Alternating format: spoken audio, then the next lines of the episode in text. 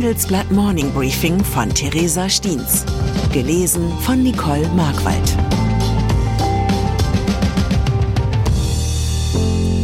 Guten Morgen allerseits. Heute ist Montag, der 6. November. Und das sind unsere Themen. Verteilung. Wer übernimmt die Migrationskosten? Verwirrung. Wie geht es weiter bei René Benko? Verfrachtung. Wirken die Ölsanktionen gegen Russland? Nach einer kurzen Unterbrechung geht es gleich weiter. Bleiben Sie dran. Die Welt steht vor gewaltigen Herausforderungen. Zum einen die Energiewende voranzutreiben und gleichzeitig den Klimawandel einzudämmen.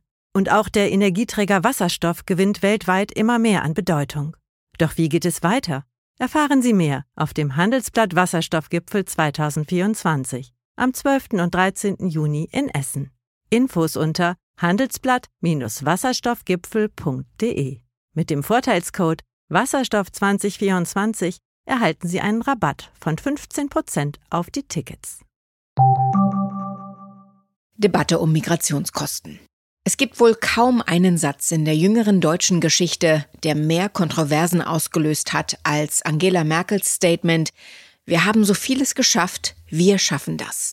Eine Parole, die sie 2015 ausgab, in einem Jahr, in dem fast 480.000 Asylanträge in Deutschland gestellt wurden. Doch nur wenigen ist im Gedächtnis geblieben, was Merkel danach versprach. Der Bund werde alles in seiner Macht Stehende tun, um genau das durchzusetzen. Nun, über acht Jahre später, beantragten in Deutschland von Januar bis September etwas über 250.000 Menschen Asyl. Merkel ist nicht mehr Kanzlerin und doch steht ihr Versprechen von damals auf dem Prüfstand. Denn Bund, Länder und Kommunen sind längst in Zwietracht darüber, wer die finanzielle Verantwortung dafür übernimmt, dass es Deutschland noch einmal schafft. Bundeskanzler Olaf Scholz und die Ministerpräsidenten der 16 Bundesländer wollen heute eigentlich einen Deutschlandpakt zur Migration schließen. Doch eine Einigung dazu ist noch in weiter Ferne.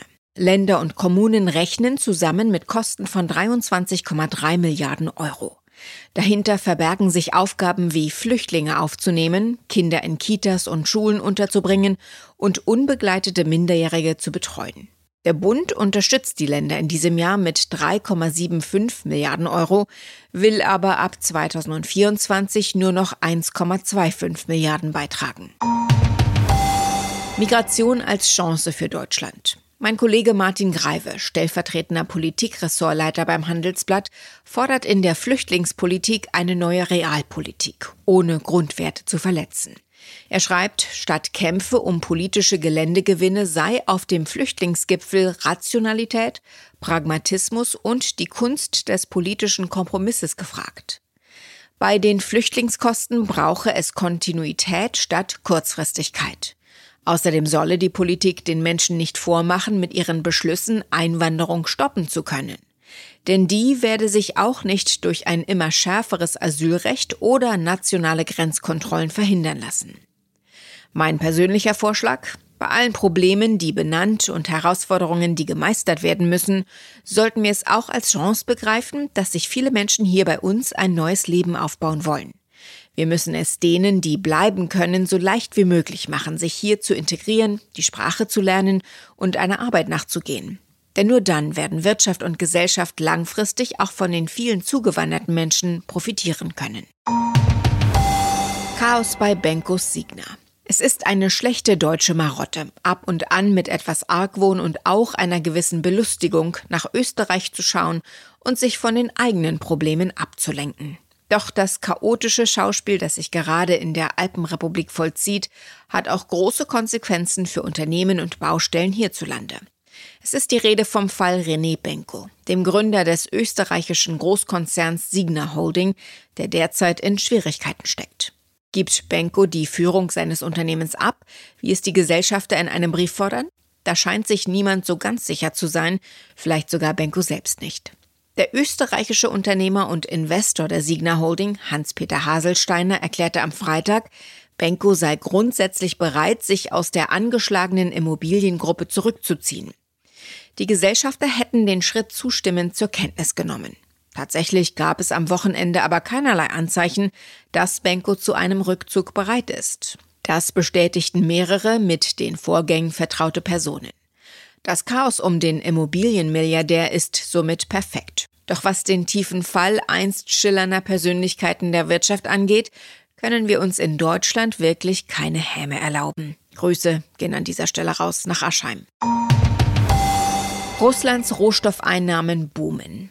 Russland und die Ukraine scheinen sich derzeit in einer militärischen Pattsituation zu befinden, die beide Seiten in eine Abnutzungsschlacht zwingt. Am Ende dürfte das Land im Nachteil sein, dem zuerst Motivation, Geld und Material ausgehen. Beim ersteren sind die Ukrainer, die ihr Land vor dem Aggressor verteidigen, klar im Vorteil. Doch den Russen gehen weder Devisen noch Granaten oder Panzer aus. Ein wichtiger Grund dafür ist, dass es Russland weiterhin gelingt, sein bedeutendstes Exportprodukt auf den Markt zu bringen, nämlich Erdöl. Eigentlich sollte ein enges Sanktionsregime das verhindern, doch der Kreml findet weiterhin Abnehmer für sein Öl. Dennoch sind die USA mit der Wirkung der Sanktionen zufrieden. Denn Ziel war es nie, russisches Öl vom Weltmarkt fernzuhalten. Das hätte zu Engpässen geführt und auch der westlichen Wirtschaft geschadet. Ziel war es vielmehr, die Einnahmen des Kremls aus dem Ölgeschäft zu beschneiden. Und das funktioniert zumindest teilweise. Denn je mehr Geld Russland in Ölinfrastruktur investieren muss, desto weniger hat es für den Krieg zur Verfügung. Mehr Tanker bedeuten also weniger Panzer. Gemeinsames Buch von Habeck und Lindner. Zum Abschluss noch ein Blick auf die deutsche Literaturlandschaft. Dort überrascht ein neuer Sammelband mit den Autoren Christian Lindner und Robert Habeck die Kritiker. Geht es darin um die schönsten Momente aus drei Jahren Ampel? Ganz so ist es leider nicht. Beide haben als zwei von 45 Autorinnen und Autoren lediglich ein Vorwort beigesteuert.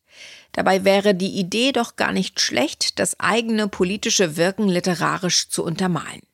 Robert Habecks Grundsatzprogramm hieße dann der Gesang der Wärmepumpen und Christian Lindners Haushaltspläne trügen den Titel Ach, diese Lücke, diese entsetzliche Lücke. Ich wünsche Ihnen einen guten Tag, an dem Sie immer ein gutes Buch zur Hand haben. Herzliche Grüße, Ihre Theresa Steens. Fintech, Banken und Festival gehen nicht zusammen? Geht doch, und zwar in Berlin. Am 24. und 25. April 2024 öffnet die Messe Berlin ihre Türen für die FIBE, das neue Fintech-Festival Europas. Die FIBE richtet sich an das gesamte Fintech-Ökosystem, vom Startup über Investoren und klassische Banken bis hin zur Politik. Das Event möchte das gesamte Ökosystem zusammenbringen und eine Plattform zum Austausch bieten. Seien Sie dabei und sichern Sie sich jetzt mit dem Code FIBE-Podcast 35% Rabatt auf Ihr Ticket. Weitere Informationen finden Sie unter fibe-berlin.com.